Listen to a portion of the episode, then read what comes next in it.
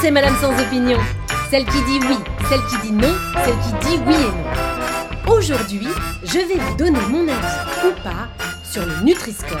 Vous savez ce logo multicolore apposé au dos de certains emballages alimentaires qui permet d'évaluer en un clin d'œil leur pouvoir de nuisance. Enfin, je veux dire leur, euh, leur valeur nutritionnelle. Au début, j'étais plutôt pour. Pas parce que je trouvais ça utile, hein. Ne me faites pas dire ce que je n'ai pas dit. Ça fait bien longtemps que je sais que ma santé repose plus sur mon équilibre mental que physique, et que pour ne pas sombrer dans la dépression, je suis contrainte de consommer chocobon et bâton berger en stick en alternance toutes les deux heures.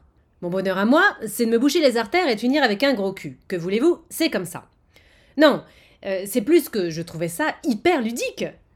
Autant l'étiquetage nutritionnel classique, avec les lipides, les glucides et tout le tout team, je le trouve vraiment rébarbatif, compliqué.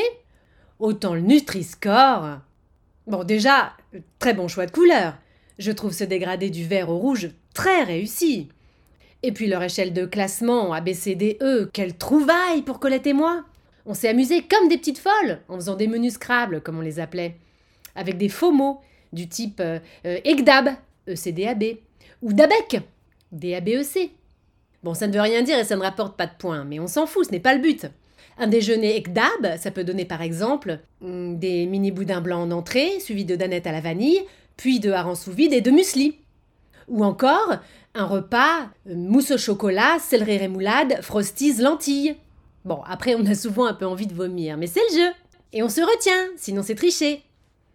Mais bon, j'ai très vite coupé court à tout ça, parce qu'en réalité, je me sentais jugée. C'est un sentiment tout à fait détestable. On est tranquille, on est au supermarché, on pousse son caddie sans rien demander à personne et paf Sans qu'on le sache, on se prend une note. Une note de bouffe en plus. Comme si je n'avais pas assez du permis à point, de Vinted et de Mythique pour me mettre à l'amende. Non, franchement, merci Serge, hein Serge, c'est le prénom du type, enfin du nutritionniste, qui est à l'origine de tout ça. Alors je sais ce que vous allez me dire. En réalité, ce n'est pas moi que Serge note, ce sont les industriels de l'agroalimentaire. Mais même ça, si on y regarde de plus près, ça n'a pas de sens. D'abord parce que c'est un peu comme à Montessori.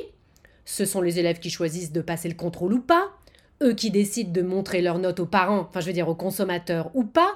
Et en plus, la notation, excusez-moi, mais c'est du grand n'importe quoi.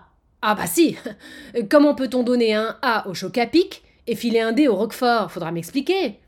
D'ailleurs, la Confédération nationale de Roquefort s'est rebellée et elle a eu raison. Non, Serge, là franchement, t'as déconné.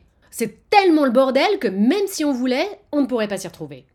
Non, en réalité, ce qu'il faudrait, c'est un contre-pouvoir. Je ne sais pas, moi, une organisation, ou même une amicale, qui défende l'égalité des chances entre les produits, et qui fasse que tous soient jugés à leur juste valeur nutritionnelle. Nuggets de poussin, chips de loukoum et homos de roquefort, même combat Ou pas. Ah Quoi penser du Nutri-Score? J'avoue, je ne sais plus. Bon bah, pour me remonter le moral, je vais aller me faire un petit caca. Oui, c'est un de mes combinés préférés. Choucroute royale en boîte, chocapic, tarama, all brand de Kellogg's.